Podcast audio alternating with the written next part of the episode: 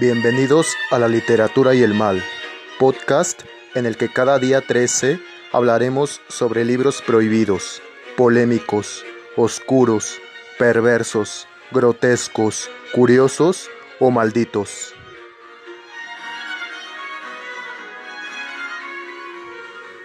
Comenzamos.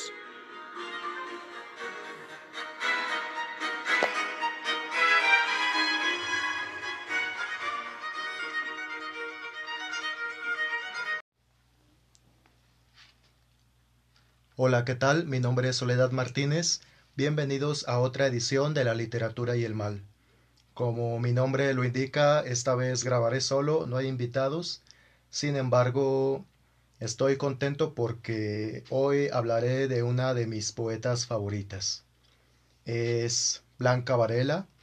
Ella nace en Lima, Perú, en 1926 y fallece en 2009. La primera obra de Blanca Varela se titula Ese puerto existe. Es un poemario. Se publica bajo el sello de la Universidad Veracruzana en 1959 en México.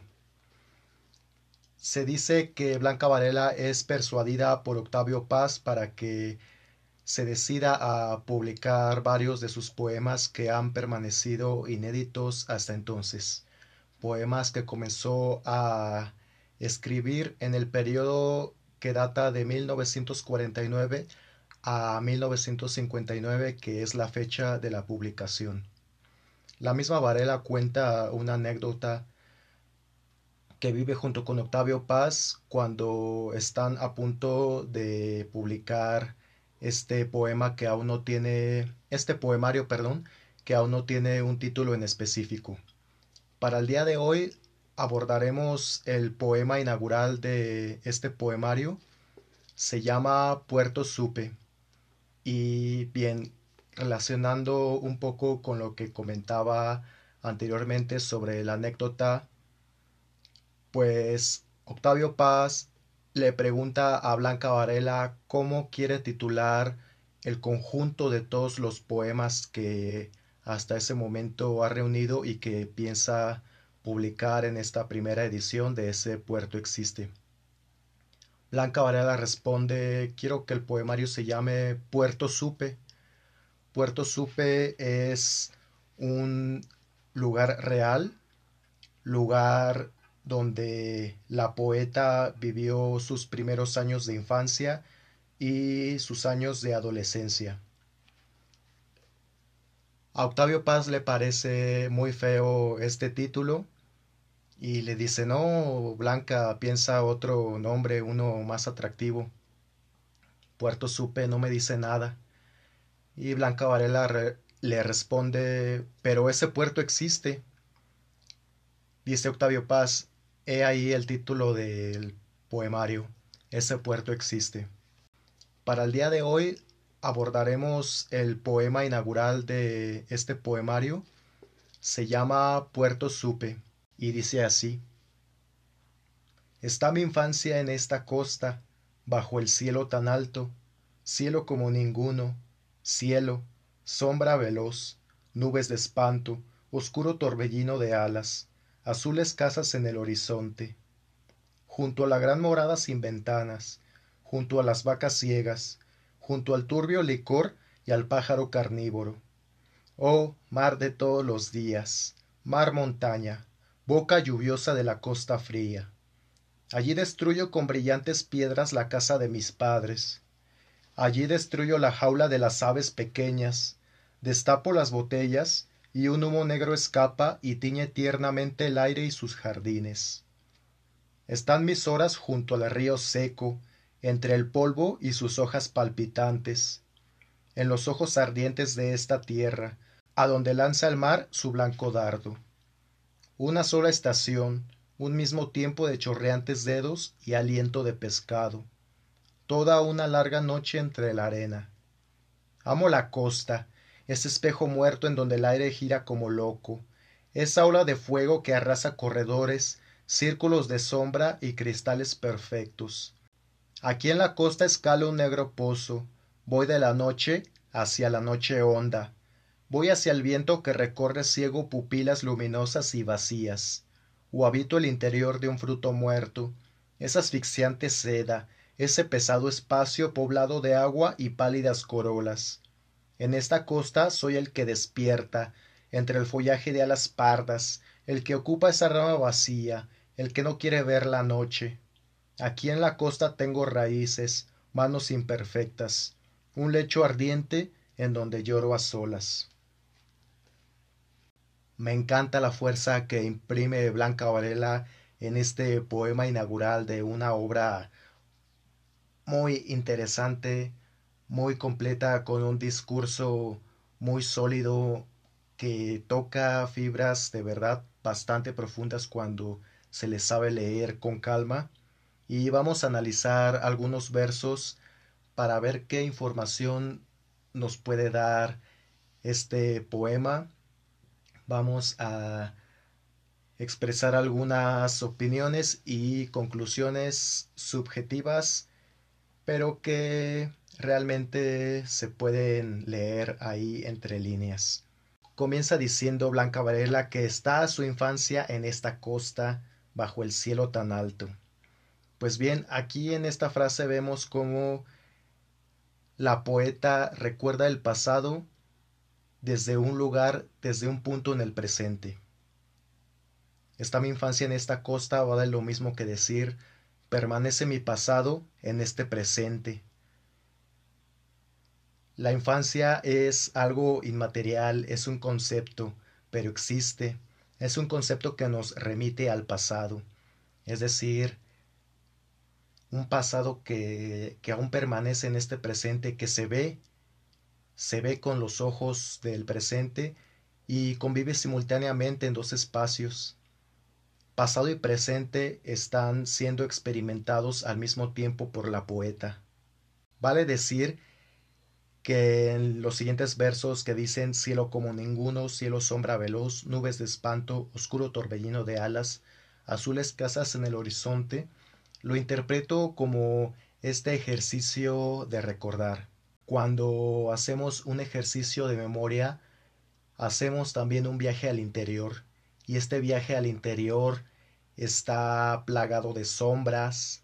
Nuestra conciencia, nuestro subconsciente, es un mundo oscuro. No podemos ver las cosas iluminadas de una manera que se nos puedan hacer visibles y tangibles, sino que las sombras siempre rodean cualquier tipo de pensamiento, sobre todo aquellos que consiste en rememorar el pasado, incluso los sueños, los sueños que experimentamos hace un par de minutos al despertar se nos olvidan. En los siguientes versos sigue haciendo énfasis en esta oscuridad que habita dentro de nosotros, en nuestros pensamientos, cuando dice junto a la gran morada sin ventanas, es decir, un espacio sin luz, sin orificios por donde pueda entrar la luz, que también puede remitir a lo que es una tumba, eh, en una fosa, en el cementerio, pues es básicamente vivir, sí, en una morada, sin ventanas. Son los cuatro muros de tierra los que nos rodean. Continúan los versos junto a las vacas ciegas, junto al turbio licor y al pájaro carnívoro. Aquí esta ceguera de las vacas, pues nos remite otra vez a esto que he señalado desde el principio. Oh mar de todos los días, mar montaña, boca lluviosa de la costa fría es tan expresiva esta oración, esta frase me encanta. Es un mar que a pesar del tiempo se mantiene. La poeta ha cambiado sus poe La poeta ha cambiado, sus pensamientos parecen desvanecerse, otros oscurecerse. Sin embargo, la naturaleza que nos rodea sigue siempre su camino el mar ser tan inmenso, ser aparentemente infinito, es el mismo de todos los días. Continuamos con los versos.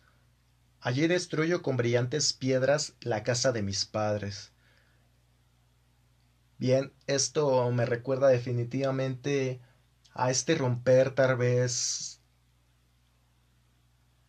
Bien, esto me recuerda definitivamente a este romper tal vez con el pasado, dar un cortón del cordón umbilical.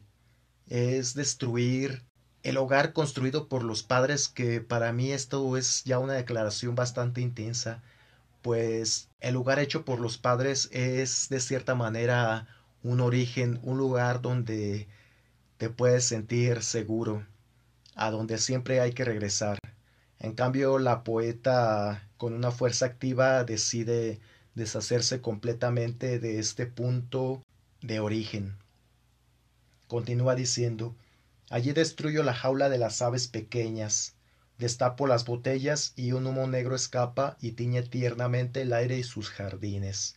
Me encanta esta escena podemos ver también la alquimia, la magia que habita en la poeta, en esta manipulación de los objetos, de destapar las botellas y manipular este humo negro que escapa, que, que tiñe tiernamente los jardines, es otra vez una referencia más de cómo la oscuridad crea una penumbra completa dentro de nosotros una penumbra interior que sin embargo se hace exterior también. Somos lo que sentimos y habitamos lo que sentimos en el momento presente. Continuamos, dice, están mis horas junto al río seco, entre el polvo y sus hojas palpitantes, en los ojos ardientes de esta tierra, a donde lanza el mar su blanco dardo. Es también una desolación este paisaje habitado por esta voz poética es bastante cambiante. A veces nos llega esta frescura que es el mar, pero también nos llega esta escena de desolación, esta tierra que arde, este calor que impregna el aire, que se mantiene en la atmósfera, también cosa bastante particular de los países hispanoamericanos es también este, no sé si el querer recordar climas desde el extranjero. Recordemos que esta poesía se escribe fuera de Perú. Continuamos. Una sola estación, un mismo tiempo de chorreantes dedos y aliento de pescado. Toda una larga noche entre la arena. Aquí lo otra cosa que me llama la atención es otra vez esta idea que se repite, eh, el tiempo que siempre sigue siendo el mismo, una sola estación, un mismo tiempo, de chorreantes dedos y aliento de pescado. Es decir, esta voz poética se mantiene atada al mar, se mantiene atada al puerto. Parece que hay cierta imposibilidad de desprenderse de ahí. Incluso no solamente está atada a un espacio físico, sino también está atada a esta temporalidad, ya que siempre es una sola estación, es un mismo tiempo. Y hasta este momento me parece que el poema tal vez pueda hablar de una voz fantasmal, tal vez es un alma en pena que vaga por este puerto, que sin embargo también recordar nuestro pasado, recordar el yo que fuimos antes también es remitir a, a fantasmas, fantasmas de nosotros mismos. Hay partes dentro de nosotros mismos que están muertas, que también podríamos decir que eh, cargamos sobre nuestras espaldas fantasmas experiencias que vivimos en el pasado, que a pesar de haber muerto siguen habitando en nosotros. Siguen viviendo, pero tal vez no las vemos a simple vista, sino que están bastante eh, ocultas, muy, muy incrustadas por debajo en todas las profundidades del subconsciente. Continuamos. Amo la costa, ese espejo muerto. O sea, un espejo muerto para mí tal vez es un espejo que no refleja nada, que no tiene vida, en donde el aire gira como loco, esa ola de fuego que arrasa corredores, círculos de sombra y cristales perfectos. Una vez aquí, otra vez el fuego, este paisaje caluroso y también reminiscencias de la oscuridad de las sombras. El siguiente fragmento me parece que es indispensable el que nos muestra más claramente este viaje hacia uno mismo, este adentrarse hacia uno mismo a las profundidades del subconsciente. Dice, aquí en la costa escalo un negro pozo. Voy de la noche hacia la noche honda. Escalo un negro pozo. Desciende o asciende la poeta. Voy de la noche, es decir, voy de un punto oscuro hacia la noche honda, sea, hacia algo más, más oscuro, algo muchísimo más profundo. Es por eso que está muy dentro de mí esta idea del viaje al subconsciente, al interior. Voy hacia el viento que recorre ciego, pupilas luminosas y vacías, otra vez la ceguera. O habito el interior de un fruto muerto, esa asfixiante seda, ese pesado espacio poblado de agua y pálidas corolas. Este fragmento estimula aún más mi interpretación de que se trata de un fantasma, habitar el interior de un fruto muerto, es decir, habitar como fantasma en un ser que también es sinónimo de muerte, una fruta muerta, la muerte con la muerte. En esta costa soy el que despierta entre el follaje de alas pardas, el que ocupa esa rama vacía, el que no quiere ver la noche. Me parece interesante porque durante toda esta lectura hemos visto que la poeta está rodeada de esta oscuridad y sin embargo dice que no quiere ver la noche. Es tal vez lo que puede abrumar a un fantasma estar rodeado de sombras, rodeado de muerte, sin una esperanza de escape, pero también es este no querer ver lo que somos nosotros. Es también no querer ver la oscuridad que habita en nuestro interior, el que no quiere ver la noche. Y me parece bastante lógico, hay veces que por miedo, por no querer reconocer nuestros errores, es que no nos atrevemos a dar ese vistazo hacia la profundidad. Termina el poema con Aquí en la costa tengo raíces. Es otra vez esta idea de permanencia, de que a pesar que la poeta está hablando de un puerto lejano, hay una parte de ella que se mantiene, que ha echado raíz en este puerto, a pesar de los intentos que haya hecho por destruir la casa de sus padres, hay algo en ella que echa raíz y se queda ahí como, como árbol. Y si fijamos también la raíz es algo que nos remite directamente a la profundidad, a este afianzarse de lo que está bajo tierra. Manos imperfectas, un lecho ardiente en donde lloro a solas.